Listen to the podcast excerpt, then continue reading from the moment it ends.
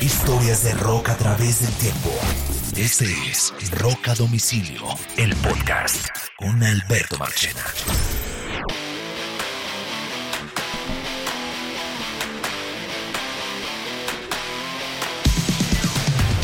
Hola a todos, bienvenidos a una nueva edición de Rock a Domicilio. Estas son las reseñas de Rock a Domicilio. Estaremos haciendo eh, estas reseñas o estos reviews de los lanzamientos más importantes del mundo del rock. Y esta segunda reseña está dedicada a Earthline, el nuevo álbum de Eddie Vedder, el vocalista y líder de la banda Pearl Jam.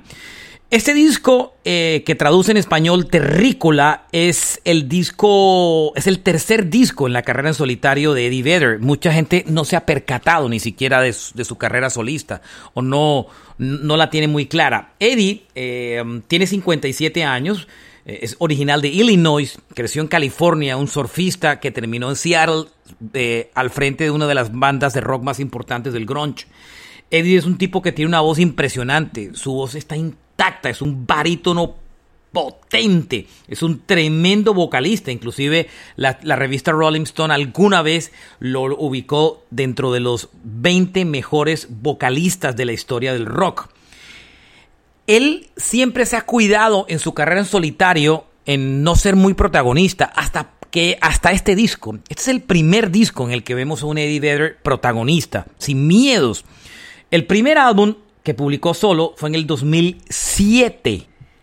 Ese álbum del 2007 fue la banda sonora de una película llamada Into the Wild y él hizo absolutamente toda la banda sonora. Tuvo muy buenos comentarios, la película fue una película un poco más de teatros alternativos, em, pero digamos que no tuvo ningún single ni, ningún push grande en, en, medios como tal. El segundo esfuerzo en solitario apareció hace 11 años, el Ukelele Sons.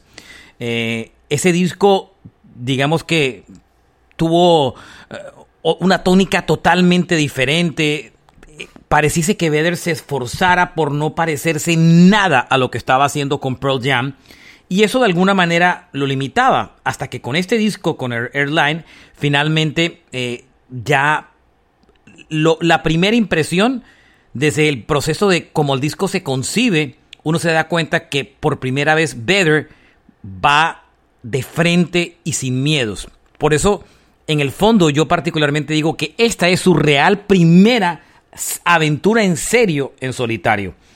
Él es un miembro del Hall de la Fama del Rock, nacido en el año 2017, ha, aparecido mm, eh, también en solitario, contribuyendo a muchas canciones de película eh, como tal, pero este digamos que es el álbum más interesante que ha hecho. Eh, el disco que se publicó hace muy pocos días, el viernes de la semana anterior. El disco está realmente recién, recién lanzado. Eh, es un disco que se estrenó, eh, pues digamos, con, con muy, con, un muy buen push eh, por parte de, de, su compañía discográfica que le está apostando de realmente en serio al disco, cosa que también pues nos sorprende. el álbum tiene muy pocos días de haberse lanzado, como les conté. Eh, se lanzó exactamente el 14 de el 14 de, eh, del mes de febrero. Es un disco, perdón, déjeme corregir la fecha de lanzamiento del disco porque porque se hizo un poco posterior exactamente. El álbum exactamente, la fecha exacta de lanzamiento es el 11 de eh, febrero. Miren, cosas interesantes que nos encontramos en el disco. El productor, yo creo que el antes y después del disco lo marca Andrew Watt. Andrew Watt es un tipo que está, es un tipo muy, muy joven, tiene tan solo 31 años. Es el productor del disco. Eh, él, Andrew Watt, se ha hecho muy famoso trabajando con pop. Es el hombre detrás de todos los discos de Post Malone. Y ha trabajado en el pop con Miley Cyrus, inclusive con Dua Lipa, inclusive con Justin Bieber.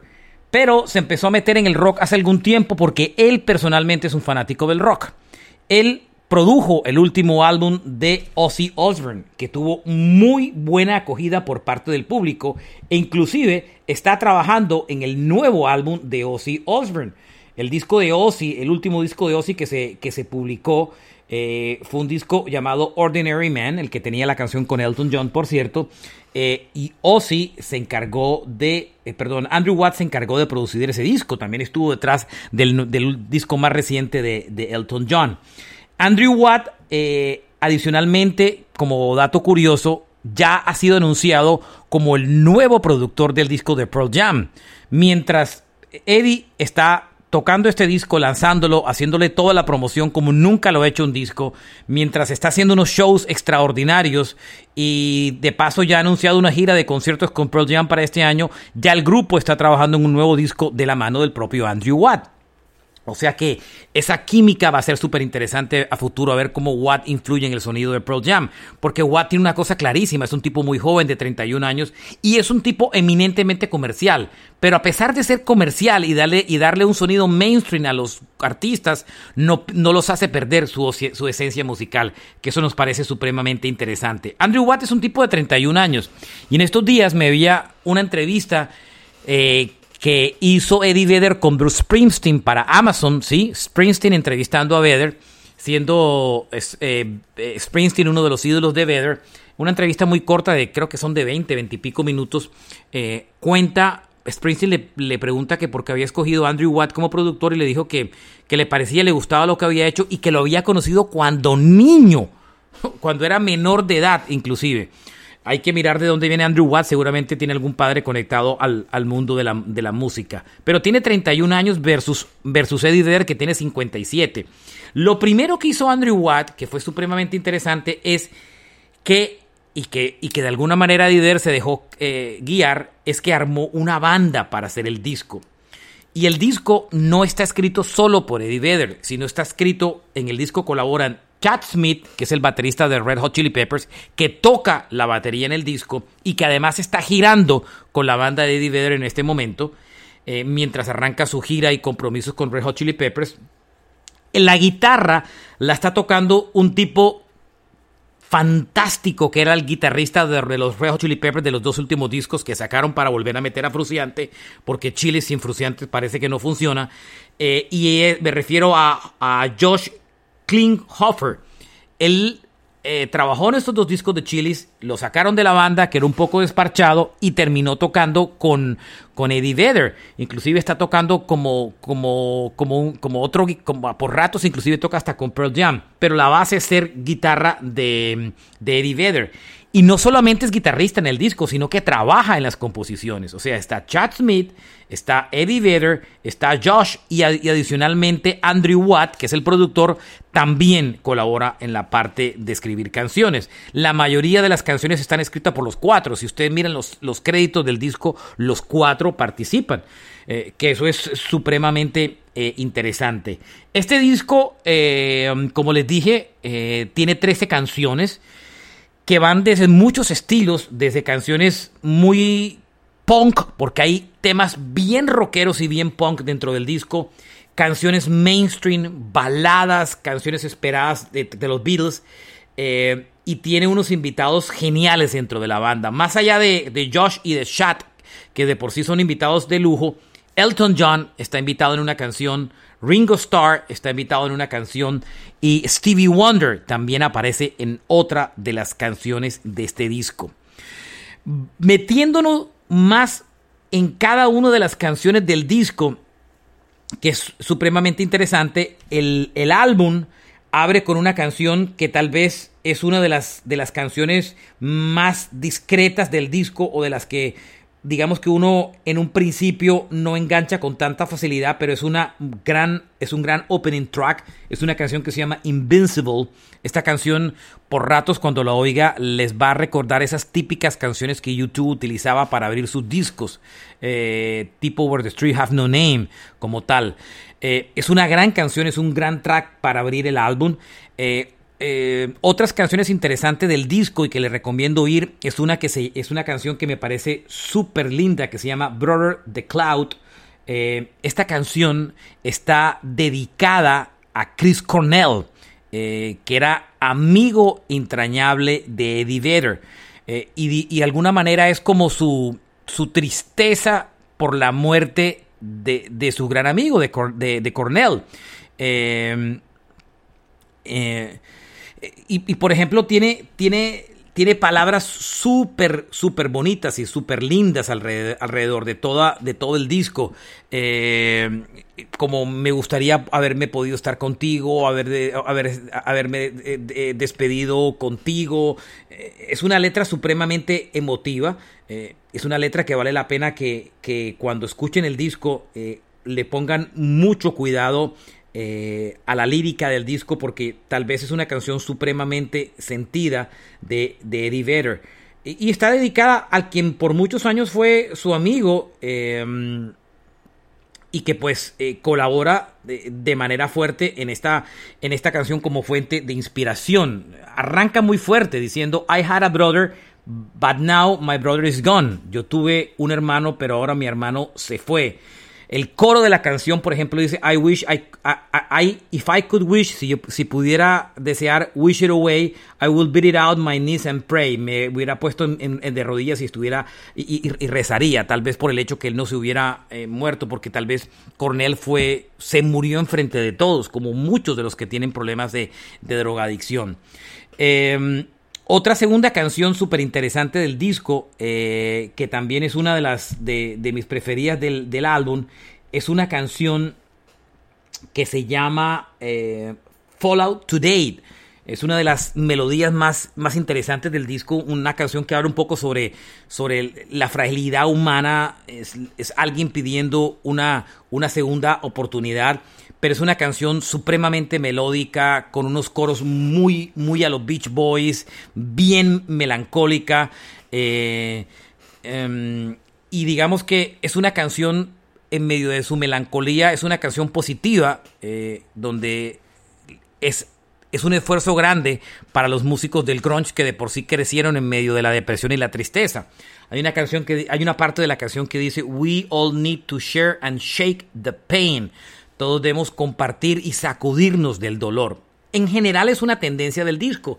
A pesar de los momentos tristes como la partida de Cornell en la canción Brother of the Cloud, eh, es un disco que en medio de todo también tiene un, halo muy grande de, positivismo. Eh, es un disco lleno de canciones también muy duras y con unos riffs supremamente poderosos.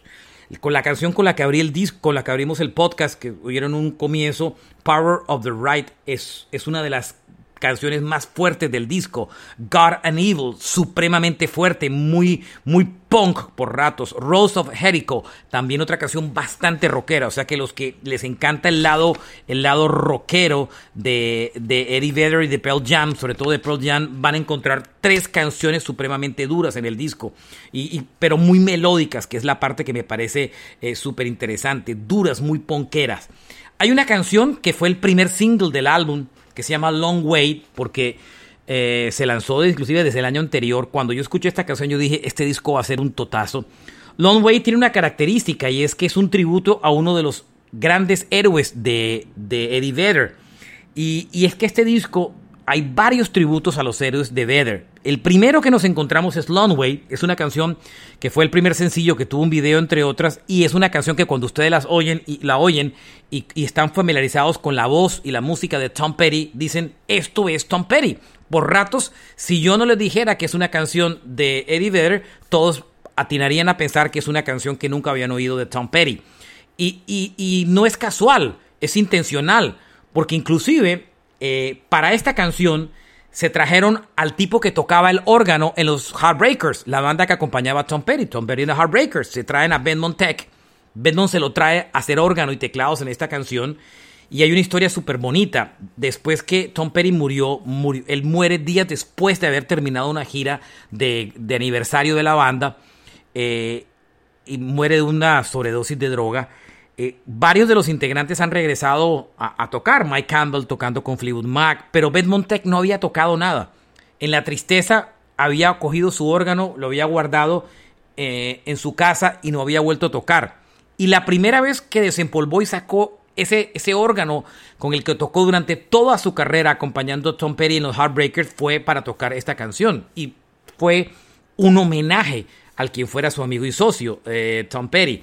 La canción es espectacular, buenísima, se llama Long Way, óiganla, es de las mejores del disco. Hay otra canción que para mí es también un homenaje a, Bruce Springsteen.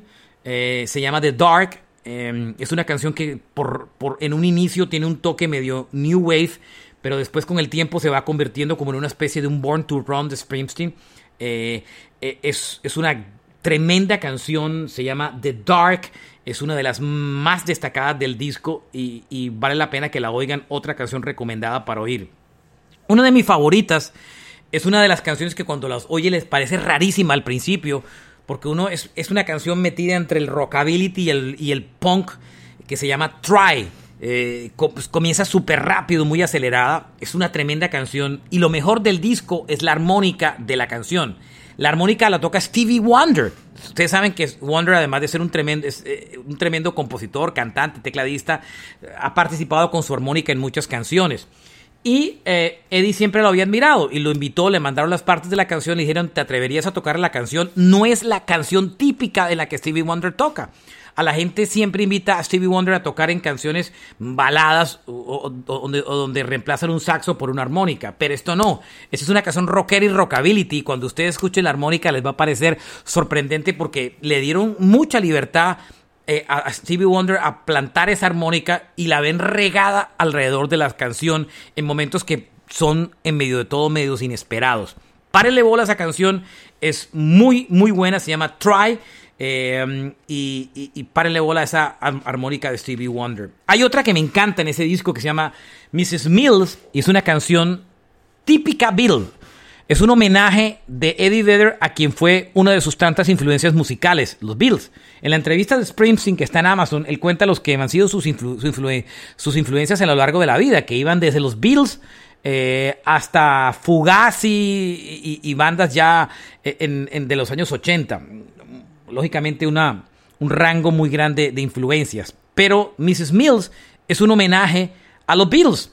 Es una canción como si como si fuera un track no conocido de Sgt. Pepper, inspirado en el típico sonido de Sgt. Pepper, con esos, con esos eh, eh, vientos clásicos de esas canciones. Y Ringo, el baterista de The Beatles, tocando la batería.